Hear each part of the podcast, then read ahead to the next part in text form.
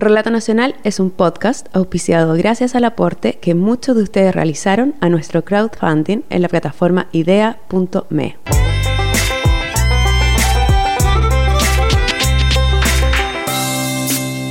Hola, soy Nancy Castillo y este capítulo de Relato Nacional nos habla de esos lugares salvajes donde debemos aprender que nosotros no dirigimos ni damos las órdenes, de esos lugares que toman las decisiones por nosotros este capítulo se llama Atrapado y es la historia del periodista argentino Federico Bianchini que soñó por años conocer la Antártida y cuando llegó al lugar por una semana fue este paisaje salvaje el que decidió cuándo era el momento de marchar. Soy Federico Bianchini, periodista. Hablo desde Buenos Aires. En febrero de 2014 viajé a la Antártida por 10 días Quería hacer una crónica para la revista Anfibia, dependiente de la Universidad Nacional de San Martín, donde trabajo como editor. De chico pensaba cómo sería estar rodeado de hielo, aislado en el mundo. A veces, cuando leía, me imaginaba conociendo esas tierras lejanas y desconocidas. En 2010, en la cumbre del Cerro Tronador, estuve cuatro días entrenando con los militares que iban a ir a la Antártida. Recién cuatro años después, logré pisar ese suelo frío. El proyecto era estar diez días, me di cuenta luego, la Antártida decidiría cuánto tiempo iba a quedarme.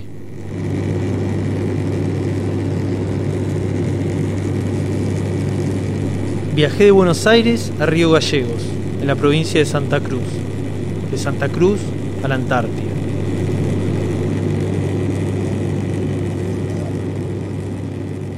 Bajamos en la pista de aterrizaje de la base chilena Frey, en la isla 25 de Mayo, Shetland del Sur.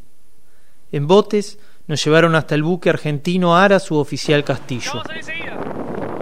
Al llegar, con ayuda, subimos por las escaleras de cuerda. Dos buzos cargaron nuestros bolsos. Nevaba.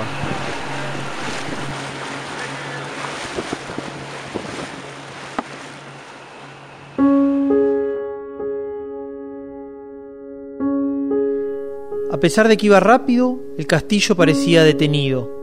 La luminosidad del cielo se difuminaba en nubes grises superpuestas. No terminaba uno de saber si eran varias, una junto a la otra, o la misma, enorme, etérea y abarcadora, suspendida sobre el frío.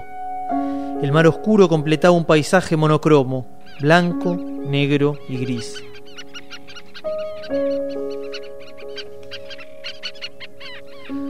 Junto a mí, un prefecto que iba a pasar un año en la Antártida fumaba tranquilo. Me dijo lo importante es la paciencia. En ese momento solo fue una palabra. Días más tarde se transformaría en un consejo vital.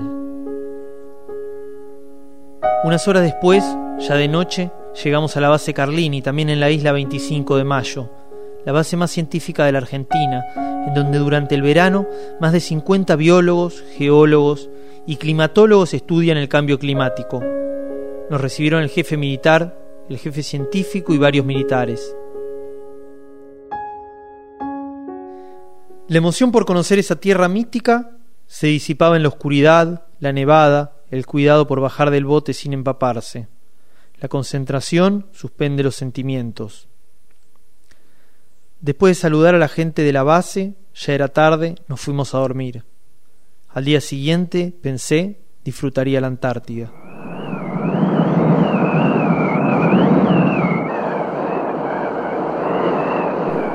Pero el sábado, durante el desayuno, el jefe militar dijo que no podríamos salir de la base. El clima era malo e iba a empeorar. Descubrí, en la Antártida el tiempo no pasa. Transcurre distinto, como el agua de la profundidad de un lago que se mueve aunque no sigue una pendiente, circula cerrada en un espacio íntimo. En algún momento alguien dice, ¿hoy qué día es? Y otro responde lunes, o miércoles, o 14 o 16, y uno se da cuenta de que hace rato perdió la noción del tiempo.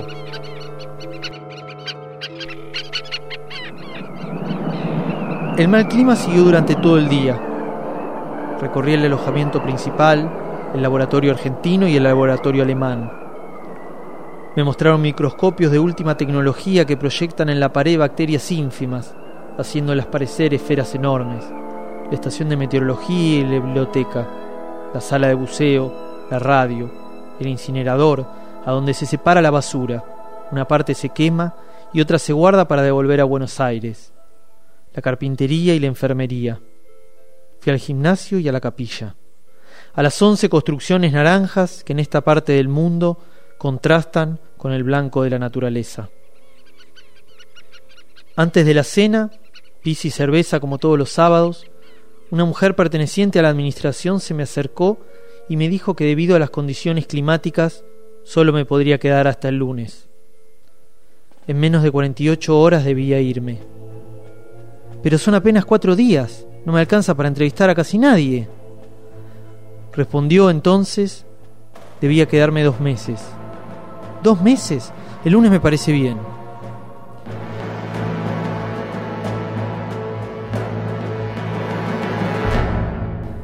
me propuse entrevistar a la mayor cantidad posible de gente. Pregunté cuál era el trabajo de los científicos en la Antártida y me respondieron que es muy variado y abarcador.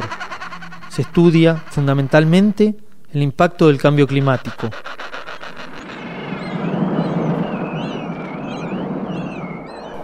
El lunes a la mañana, el día en que debíamos partir, la nevada seguía y se decidió que no habría vuelo. La salida se suspendía hasta el jueves.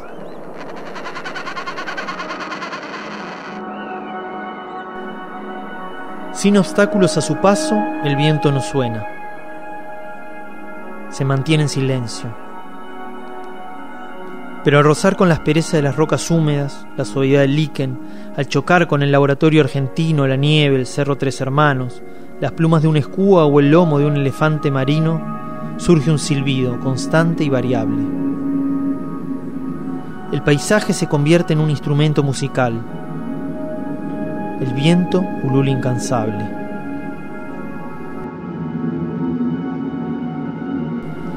El jueves, la salida se suspendió por una semana más. Nadie supo por qué. Algunos decían que el avión Hércules había viajado a Haití para una misión humanitaria. No teníamos forma de chequearlo. ¿Hasta cuándo iba a quedarme ahí? Cuando el teléfono quedó libre, llamé a mi novia. Le expliqué que el vuelo se había suspendido, que el viento seguía soplando, que la ventana climática. ¿Pero cuándo vuelves? No sé, no queda claro. Llamé a mi jefe, le expliqué que el vuelo se suspendió, que la ventana climática. ¿Cuándo volvés? Se supone que la semana que viene. El sábado el viento mainó. La nieve se transformó en lluvia.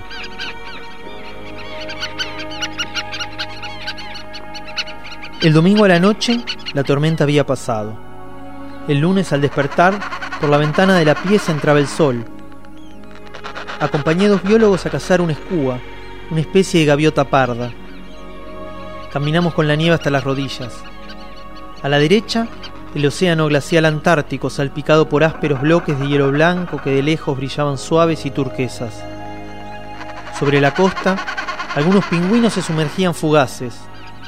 Otros, de pie, quietos, Esperaban quién sabe qué cosa inminente, o tal vez solo se detenían a intuir, los animales no piensan, a percibir abstractos el paso de lo que llamamos tiempo. Al día siguiente, acompañé a la gente del grupo de mamíferos a hacer un censo de lobos y elefantes marinos. Cada vez que alguien me ofrecía hacer algo, aceptaba. Me puse un traje enorme y fui con la gente de ictiología a buscar larvas de peces.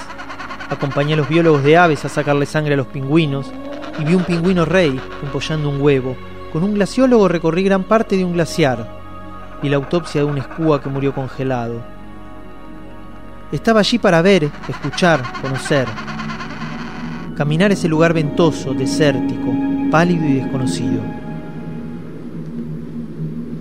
Después de sacarle una foto al paisaje, con la agresividad del frío todavía en los dedos, pensé que estar en la Antártida era una experiencia necesaria como tirarse de un paracaídas y caer sin contención, disfrutando al entrar en una nube. El propio grito, que es miedo y a la vez felicidad. Me descubrí inmerso en un registro onírico donde todo, un lugar así, era factible y misterioso. Antes de guardar la cámara, me pregunté cómo describir la belleza, cómo describir la belleza. Las fotos no funcionaban. La, técnica todavía no alcanza para hacernos sentir que estuvimos ahí. ¿Cómo describir un paisaje? Se conforma con constatar que el registro preciso de las olas. ¿Cómo las vivir que van y vienen, de las vienen y se van? ¿O son unas que llegan y mueren en la orilla y otras y otras con fuerza? Llevaba 18 días atrapado en el hielo. El tiempo transcurría distinto. De a ratos me detenía en la existencia. El frenetismo urbano anula la reflexión y el pensamiento. Éramos 80 personas entre militares y científicos. Nos tratábamos como si nos hubiéramos visto todas las semanas desde hacía años. Nos contábamos cosas, nos reíamos, pero seguíamos sin conocernos. El viernes, el vuelo volvió a suspenderse. La intranquilidad se transformó en resignación. En algún momento saldríamos. Al hablar por teléfono, descubrí que en Buenos Aires la ansiedad, la angustia se concentraban. ¿Cómo que no sabes cuándo vas a volver? No, no sé, y no tengo forma de saberlo. En la Antártida se vive un presente continuo. La naturaleza se acepta como dogma. La vuelta, decían los militares, era inminente. ¿Era inminente? Nadie creía que fuera a serlo. Quizás para no ilusionarse, tal vez porque sabían que las ventanas climáticas se abren y se cierran con la rapidez del relámpago. Finalmente el jefe dijo que al día siguiente nos iríamos, y al día siguiente nos fuimos. Después de desayunar, llevamos los bolsos al aeropuerto. A lo lejos, en la caleta, vimos al buque ruso Vasily Golovnin, 160 metros de eslora. Un helicóptero de doble hélice transportó los bolsos. Luego nos llevó en tandas de once hasta el barco. Esperamos un rato largo en el comedor. Conmigo había militares que hacía 14 meses no veían a sus familias. Había un veterinario que cumplía 25 años de casado y para festejarlo tenía programado un crucero. Punta del Este, Río de Janeiro. Estaba nervioso, porque no sabía si llegaría. Había un biólogo que dudaba de si al volver tendría trabajo. El último mes, constante, su jefe lo llamaba para preguntar cuándo volvía, y él, cada vez, decía no, no sé, cuando se pueda. Y él, cada vez, pensaba, cuando la Antártida quiera, cuando me deje volver, cuando decía que es tiempo.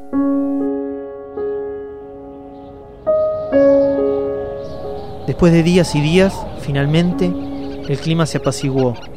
Pudimos salir. La Antártida permitió que nos fuéramos.